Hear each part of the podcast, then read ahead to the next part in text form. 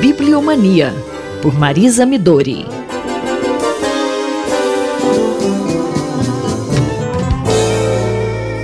Bom dia, Simone. Bom dia, ouvintes da Rádio USP. Simone, você é um tipo de pessoa organizada, daquele tipo metódico que deixa tudo em ordem, ou é do tipo bagunçada, que só consegue estabelecer a ordem no caos? Bom dia, professora. Não, eu não sou uma pessoa organizada, nem metódica.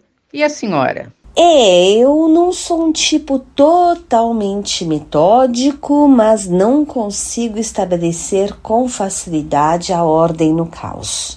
Na verdade, quando o assunto é biblioteca, eu descobri que a ordem dos livros deve expressar, na medida do possível, a ordem das ideias. Eu jamais organizaria, por exemplo, os meus livros segundo a classificação decimal de Dewey, o que os bibliotecários chamam com muita intimidade de CDD. Este sistema divide o conhecimento humano em dez grandes classes e atribui um número para cada uma delas. Hoje em dia existem programas que leem o código de barras do livro e nos auxilia a construir um banco de dados de nossa coleção, facilitando inclusive a organização dos volumes nas estantes.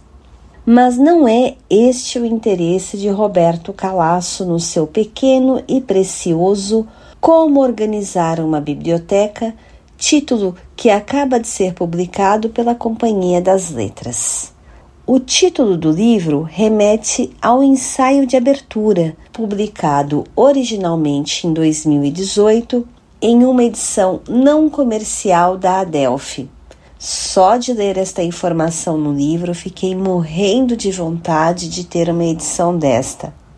Em Os Anos em Revista, segundo capítulo, lembramos com saudades das revistas literárias, mas poderia também dizer das revistas acadêmicas, aquelas que buscavam traduzir as questões, os embates teóricos e também as aspirações de um determinado grupo, como por exemplo a Revue des Annales. Como pensar a existência dessas revistas dentro de um sistema impessoal de submissão de artigos? Sim, Calaço tem razão. O tempo das revistas passou. Em breve, a crer nos números preocupantes do mercado editorial brasileiro, também as edições universitárias chegarão ao fim. Professora, mas o Calaço é um grande editor italiano. Há espaço nesse livro para questões editoriais? Assim, se considerarmos justamente os dois últimos capítulos do livro.